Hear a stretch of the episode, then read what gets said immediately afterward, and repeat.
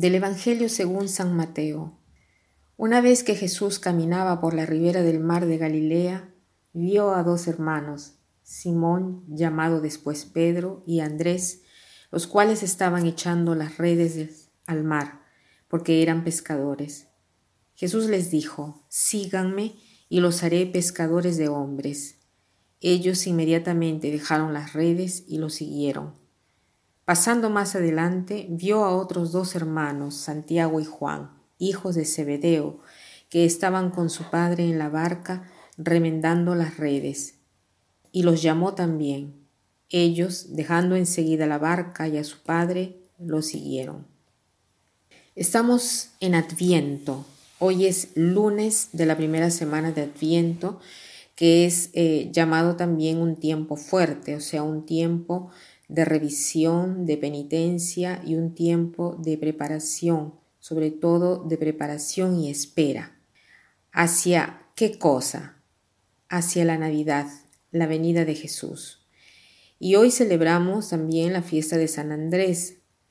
De este apóstol sabemos muy poco, sabemos casi nada.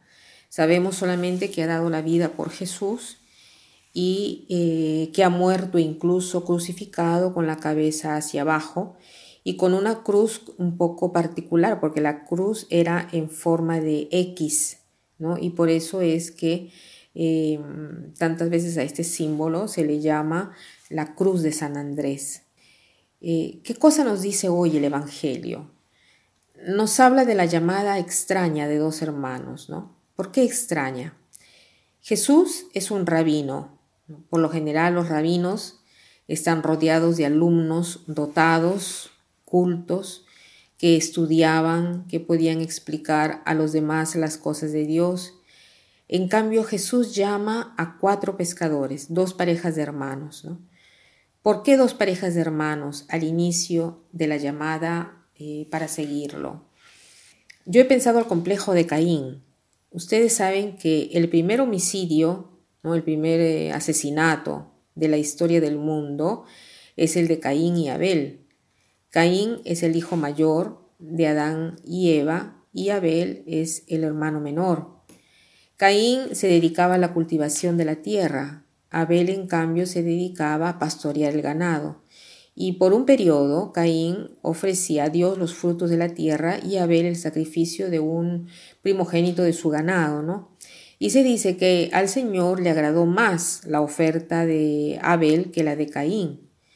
Entonces Caín se molesta y mata a Abel. ¿Por qué a Dios no le gustó la oferta de Caín?